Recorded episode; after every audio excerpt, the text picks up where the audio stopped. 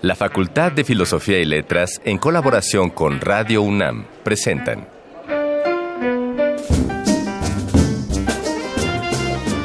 Lecturas de pasillo y debates de jardinera. Pensamientos de biblioteca y encuentros de ludoteca. Cátedras extraordinarias fuera del aula.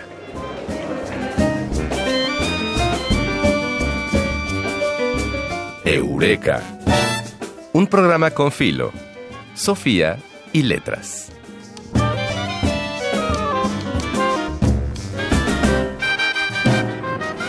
El 30 de octubre de 1938. ¿Se imaginan hace cuánto tiempo? Ahora piensen en las calles de Nueva York y Nueva Jersey porque se paralizaron en ese instante, en el instante que les vamos a contar, con la noticia principal en la radio. Se reportaban diversos ataques con gas venenoso perpetrados nada menos y nada más que por invasores provenientes de Marte. Hablamos, por supuesto, del día en que Orson Welles, el famoso escritor y director de cine, transmitió su adaptación radiofónica del clásico de la ciencia ficción, escrito por él mismo, intitulado La Guerra de los Mundos. Lo ocurrido evidenció no solo el enorme poder de los medios de comunicación, sino también la facilidad con la que la mente humana recibe los mundos fantásticos descritos por la ciencia ficción. Tanto así que este género, surgido en la década de los 20, presenta antecedentes de muchos años atrás y hasta la fecha se mantiene vigente para encanto de todos. Que es fascinante, Es ¿no? fascinante. Y por ejemplo, si nombramos a los autores más representativos como Julio Verne, como Isaac Asimov, como Lovecraft, como Ray Bradbury, como Ursula K. Le Guin, como Arthur Clarke o Philip Dick, es evidente el poquísimo espacio que se ha hecho para las mujeres en este género literario. Por ello, Ignacio Escárcega ¿Y Ana Mari Gomis? deseamos dedicar esta emisión de Eureka al papel de la mujer en la ciencia ficción. Como en cada programa, el banderazo de salida será la apertura del Arcón Mascarones, el cual el día de hoy contiene un fragmento de El nacimiento del monstruo, texto que conmemora aquella noche de 1816 que vio nacer a dos gigantes de la literatura del terror, Frankenstein de Mary Shelley y El vampiro de John William Polidori. Para la entrevista 3 de 10 nos acompañará la doctora Noemí Nobel para platicar sobre el papel que han tenido las mujeres en la literatura de ciencia ficción. Cada semana nuestra Facultad de Filosofía y Letras tiene una consistente oferta para expandir nuestro aprendizaje. Entérate de lo que ocurrirá esta semana con nuestra sección Voces de Alameda. Y para el anecdotario de Yo Solo Sé, escucharemos a Elvia Rosas Rivera, del área de comisiones dictaminadoras, nuestra querida Elvia, de la Facultad de Filosofía y Letras, para escuchar sobre el día en que un estudiante llegó a tomar clases sin ropa. Ahora que sabes qué es lo que viene, sigue con nosotros. Esto es Eureka. Un programa con Filo, Sofía y Letras.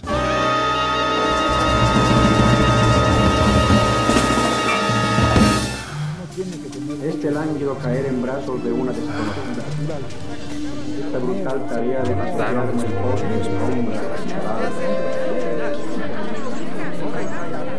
Las palabras que edificaron nuestro presente. Arcón Mascarones. Abriremos el Arcón Mascarones de hoy para escuchar una recreación de aquella tertulia en la villa Diodati en Suiza, donde el poeta romántico británico Lord Byron reta a sus amigos Mary Shelley y John William Polidori a escribir una historia de terror completamente nueva. De ese reto surgieron dos monstruos literarios. Shelley ideó Frankenstein, obra del género gótico pero que incorpora quizá por primera vez elementos científicos, mientras que Polidori creó El vampiro, más cercano al terror moderno. A más de 200 años de aquella noche, los escritores mexicanos Bernardo Ruiz, Hernán Lara Zavala, Rosa Beltrán y Vicente Quirarte interpretan El nacimiento del monstruo.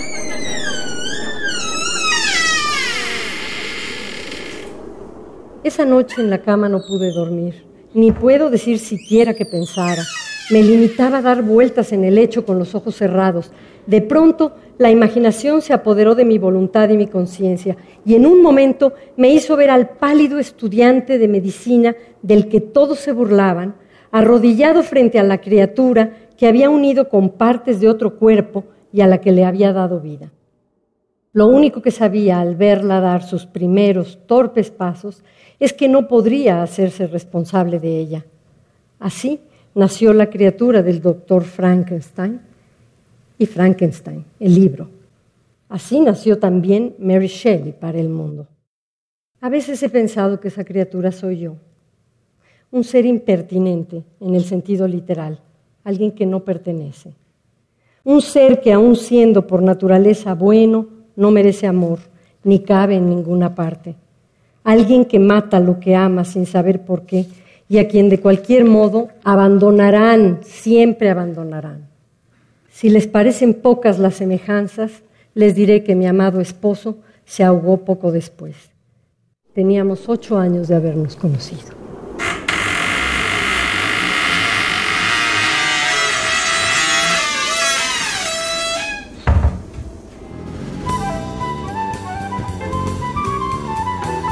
No siempre se dice todo lo que se sabe, pero este sí es el lugar. 3 de 10.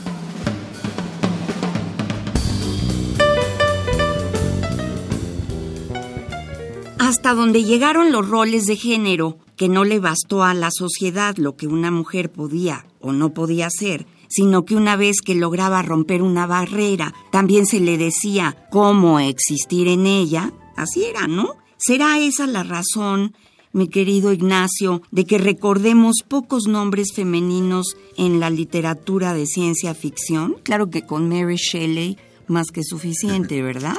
Y lo digo para platicar al respecto, ya que está aquí con nosotros la doctora Noemí Nobel. Bienvenida, doctora. Muchas encantados, encantados, Noemí, de que nos acompañes. Hoy a lo mejor para abrir boca, arrancar por cómo nace en ti esta fascinación por la ciencia ficción ¿Y hasta dónde te ha llevado? Bueno, me ha llevado hasta, hasta la facultad.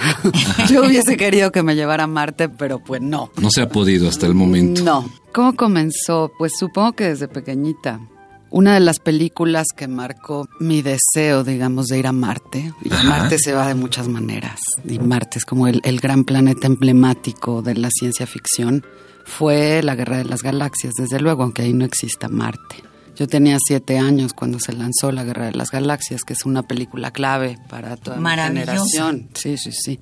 Y después de eso, dos años después, en 79, Alien, que en español le pusieron Alien el octavo pasajero, y que recuerdo que mi papá me coló porque yo no tenía edad para ver esa película. Era, era clasificación B, que, era clasificación B, ¿no? Sí, claro, clasificación B.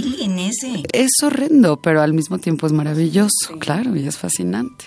Entonces supongo que todo eso deja huellas que uno no encuentra sino hasta muchos años después, cuando ya decides estudiar literatura y te decantas por ciertos asuntos, vas labrando un cierto camino y un día descubres que en realidad lo que tú quieres es ir a Marte, de una de las múltiples maneras en las que uno puede ir a Marte, que no es solo la facultad, sino también justamente explorar ese gran caldo de cultivo que es la ciencia ficción y todas las implicaciones que tiene en términos éticos, políticos, sociales, de género. Y bueno, para mí es un género que justamente por darnos la posibilidad de explorar mundos posibles, por ser ese gran caldo de cultivo, me permite imaginar un futuro en el que las cosas van mejor.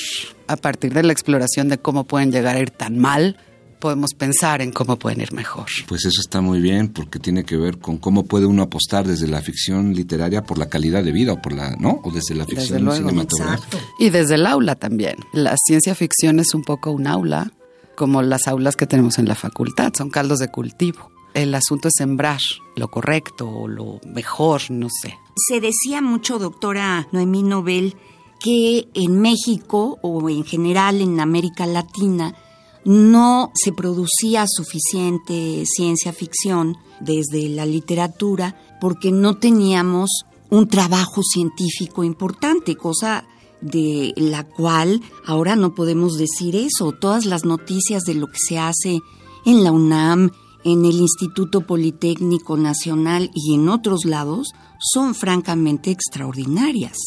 ¿Qué pasó en América Latina? Claro que tú eres de letras inglesas y quizá no has peinado ese horizonte, pero algo nos puedes decir al respecto, porque no hay escritoras ni una, ni media. No, sí hay. ¿Sí hay? Sí hay, sí hay. A ver, desde luego la literatura de ciencia ficción en español es una de mis asignaturas pendientes y bueno, lo digo tan tranquila porque uno no se puede especializar en todo lo que hay, porque entonces pues... No se puede, ¿verdad? no existe la especialización si quieres abarcarlo todo. Pero no, ahí hay dos, creo que son dos malentendidos que tú ya comenzaste a señalar. El primero es que la ciencia ficción depende absolutamente de la ciencia y porque aparentemente en los países de Latinoamérica o particularmente en México no tenemos una, digamos, una ciencia desarrollada, no tenemos ciencia ficción. Pues no. O sea, sí tenemos una ciencia muy desarrollada, por un lado, y sí tenemos ciencia ficción en todos estos países. Eso nos conduce a que la ciencia ficción en realidad no va de ciencia, no trata de ciencia la ciencia ficción. Lo que hace la ciencia ficción es aprovechar un pensamiento lógico científico con premisas de causa y consecuencia y entonces desarrollar una idea X, no necesariamente basada en una célula o en un yo qué sé, en el rayo, en fin, sino es más bien una idea llevada hasta sus últimas consecuencias. Por eso me refiero a ella como un caldo de cultivo, como un ensayo. Tú pones a prueba las ideas. Entonces sí que hay una tradición literaria, ciencia ficcional, tanto en México como en el resto de América Latina pero no necesariamente está aparejada con los desarrollos científico-tecnológicos de los países. Sí, es como esto que dices de, llevar a sus últimas consecuencias cierta premisa. Claro. Pues me estoy acordando de esta serie muy buena de Black Mirror, en donde en uno de los episodios llevan a las últimas consecuencias este asunto de que para hacer para existir y socializar tienes que tener muy bien tus redes sociales, ah, tienes que estar muy bien aceptado. Sí, sí, sí, claro. Entonces ya en realidad no estamos tan lejanos. De... No, no estamos tan lejanos. No, ese es parte del problema que tenemos ahora con la ciencia ficción. Es como si ya estuvieran empalmadas una cierta idea de futuro o de posibilidades que estuvieran empalmadas con lo que efectivamente nos está pasando en el mundo. Entonces, bueno, es ahí hay un, un asunto por explorar y hay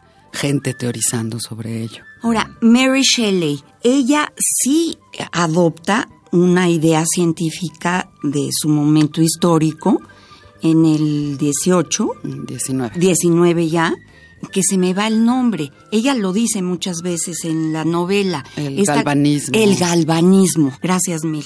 Que fue realmente interesante. O sea, no podríamos creer en Frankenstein si no fuera por esta teoría de que se puede pasar electricidad a los cuerpos inertes, es decir, a los cuerpos muertos. Y eso hace muy creíble al personaje, a este personaje tan deforme, tan extraño, tan extraordinario. Dinos una cosa, ¿la ciencia ficción asusta o eso es otro género? Sí asusta. Yo no leo Frankenstein como ciencia ficción lo leo mucho más como literatura gótica, o sea, se ocupa mucho más de las profundidades del alma que de las profundidades del cosmos. Y esa es una diferencia crucial entre la ciencia ficción y el gótico y sus posteriores desarrollos en literatura de terror. Lo que no significa que la ciencia ficción no tenga un antecedente muy claro tanto en la figura del doctor Victor Frankenstein como en la figura de la criatura, que es esta criatura deforme y aterradora. La ciencia ficción asusta por razones distintas. Asusta por algo que les decía hace unos momentos, por las posibilidades de futuro. O sea, ahora que Ignacio decía, por ejemplo, el, asunto de esta serie Black Mirror, que es una de muchas o cantidad de películas que hay o de novelas, lo que nos asusta es aquello en lo que podemos convertir un mundo, nuestro mundo específicamente, si no nos vamos con un poquito de tiento lo que no significa que la función de la ciencia ficción sea advertir, sino solo mostrar posibilidades. Un escritor o escritora decidió imaginar y pues ahí está. Claro que en tanto se hacen reconocibles, pues te provocan una serie Por supuesto, te obligan a volver a tu propia realidad con un pensamiento nuevo y mucho más advertido de sucesos que podrían ocurrir si las condiciones suficientes y necesarias para ellos se dan. Claro.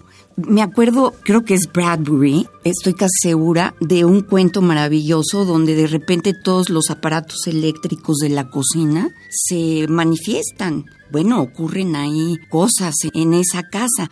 Eso me da terror desde que lo leí y por eso apago todos, fíjate. Desenchufo. Desenchufo todo, porque sí me da miedo. Pero bueno, ¿esto cómo se enseña en la Facultad de Filosofía y Letras? ¿Hay clases donde se lea science fiction? Sí, yo he dado un par de seminarios, tanto en el posgrado como en la licenciatura en letras modernas, justo sobre ciencia ficción. No es una materia prioritaria, desde luego, porque claro, la función de las licenciaturas es formar, pero sí complementar ciertas áreas de enseñanza, ¿no?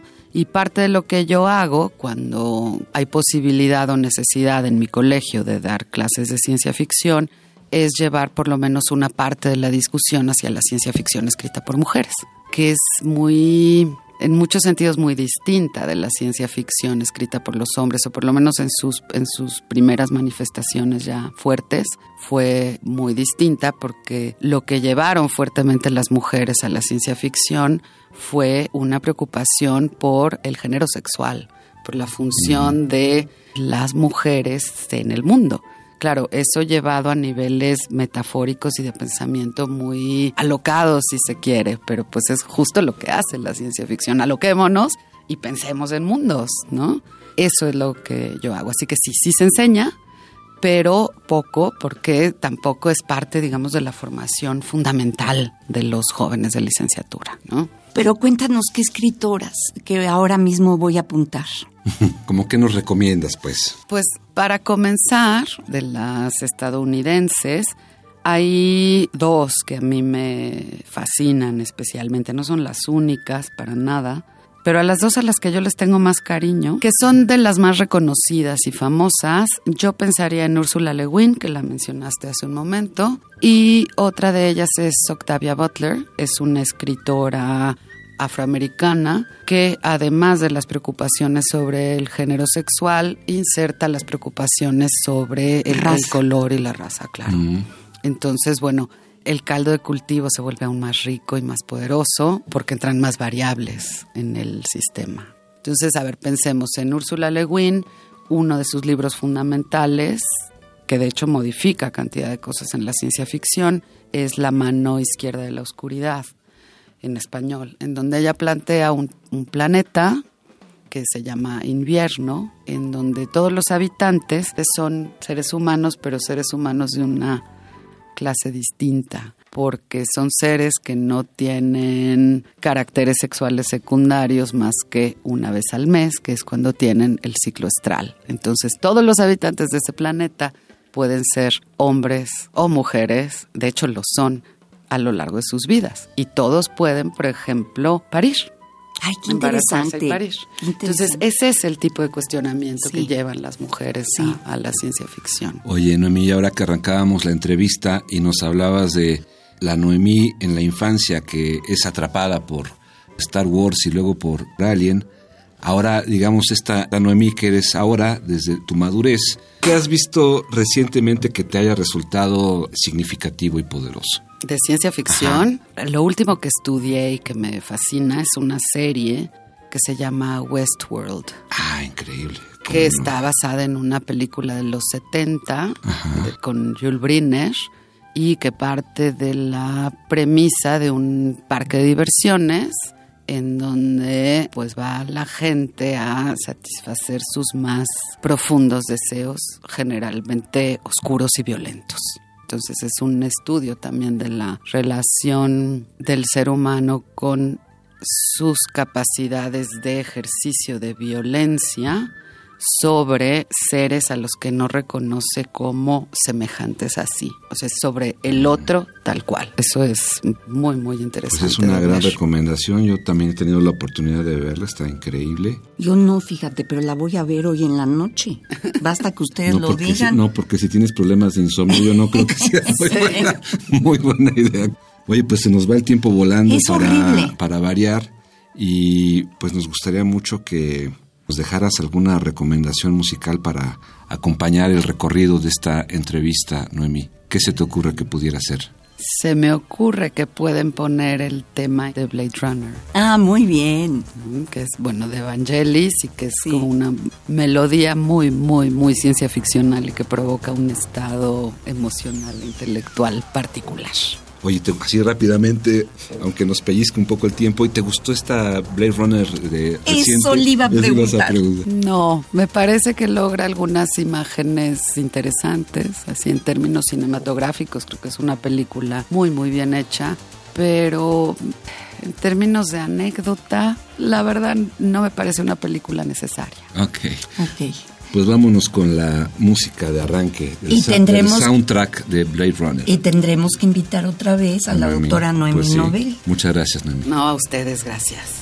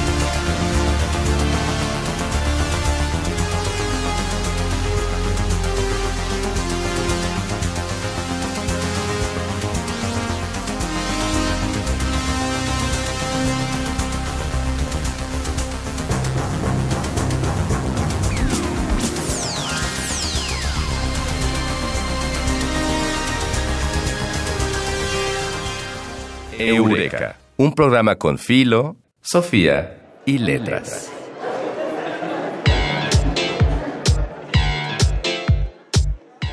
Voces de Alameda, tu agenda radiofónica de la facultad.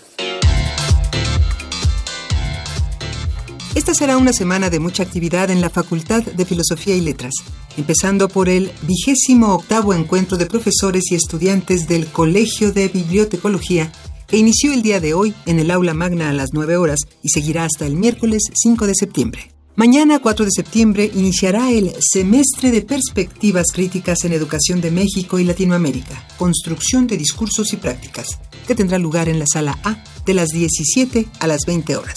También comenzará un coloquio en el que se abordarán temas de interés social enfocados hacia la cultura popular y a la cultura de masas.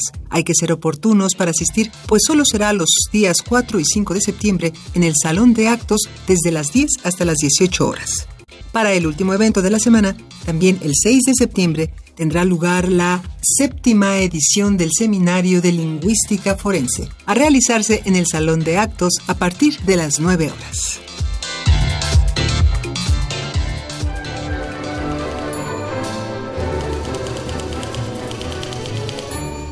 hay cosas que no está de más saber. Yo solo sé... La posibilidad de lo que puede ocurrir en un día cualquiera en la Facultad de Filosofía y Letras son infinitas. Y sí, sí. un día de aquellos, un alumno acudió a tomar clases sin ropa. Lo prometido es deuda y aquí está la licenciada Elvia Rosas Rivera del área de comisiones dictaminadoras de la facultad que nos regale esta joya de anécdota para Yo solo sé. Mi nombre es Elvia Rosa Rivera, no trabajo en el área de comisiones dictaminadoras, tengo aquí propiamente en la facultad 26 años. Recuerdo una tarde que había llovido, justamente era una tarde de verano, y un estudiante de filosofía llegó encuerado quería entrar a la facultad. Lo detuvieron los de vigilancia y le dijeron, no puedes pasar. Dijo, claro que sí, porque yo vengo a tomar clases, porque además efectivamente sí tomaba clases, ¿no? Y bueno, pues por supuesto a todos nos avisaron, es que hay un encuerado que quiere entrar a la facultad, todos salimos corriendo y estudiantes, todo, y él estaba deseando porque quería entrar. Dijo, ¿dónde dejaste tu ropa? No, lo dejé allá en, el jardín del Edén. Y bueno, desde allá dejó su ropa y le, preguntaron los de vigilancia, ¿y dónde la dejaste? Allá está, pero yo me vine corriendo por el estacionamiento porque ya se me hacía tarde para llegar a mi clase. no, pues no puedes pasar. No, pues entonces llámele a mi amiga que venga, ¿no? Porque para que les diga que sí voy a tomar clases, que yo soy de esta facultad. Llegó la, le dije, bueno, ponte este abrigo, ¿no? Uno, un señor de vigilancia le prestó su abrigo, que además la verdad ya estaba haciendo frío, le presta su abrigo y dice, no, no, no me voy a poner nada, no me voy a poner ese abrigo. Y cuando llegó la chica que lo conocía, le dijo, por favor, ponte este abrigo, ¿es tuyo? Sí, sí, es mío. No, sí, sí es tuyo porque está muy elegante. Y era el mismo que le estaba ofreciendo el señor de la vigilancia con su logo de la UNAM Vigilancia, porque además eso decía, UNAM Vigilancia, ¿no? Y pues ya se lo puso porque pues como era de su amiga, pues pensó que era verdaderamente un, abrigo elegante. La verdad es que ya después mandaron traer su ropa y lo ayudaron a vestirse los señores de vigilancia, porque además no se quería mover, ¿no? Entonces, pues bueno, digo, entre tantas anécdotas, porque la verdad es que la facultad me parece que tiene muchísimas, ¿no? Pero es lo que puedo comentar en este momento. Hemos dicho todo cuanto debía decirse en esta emisión. No, no lo creo, fíjate. No, sí nos faltó. ¿eh? Nos faltó nos mucho. picados con la ciencia ficción, la verdad. La verdad. Pero de todas maneras agradecemos a quien haya escuchado Eureka este día. Y si tienes tú que nos oyes alguna anécdota de la Facultad de Filosofía y Letras que quieras compartir, recuerda que puedes colaborar con nosotros y estaremos encantadísimos. Por favor, escríbenos a arroba filos-unam y en YouTube nos encuentras como cartelera cultural FFIL, o sea, Facultad de Filosofía y Letras. Y podrás contar tu historia en Radio UNAM. Agradecemos también al equipo de producción de Eureka en la investigación Dayanara Nogués y Adriana Chávez, el guion de Mario Conde, la operación técnica de Francisco Mejía, asistencia de producción de Ivonne Gallardo y Carmen Sumaya, y la producción de Silvia Cruz Jiménez. Y nos agradecemos a nosotros mismos, o sea, Ana Mari Gómez e Ignacio Escárcega, por otro día más de Eureka. Un programa con filo, Sofía y letras. Y nos oímos el próximo lunes. Hasta entonces. El tiempo vuela cuando el pensamiento se divierte. Nos escuchamos la próxima semana. Eureka una producción de Radio UNAM.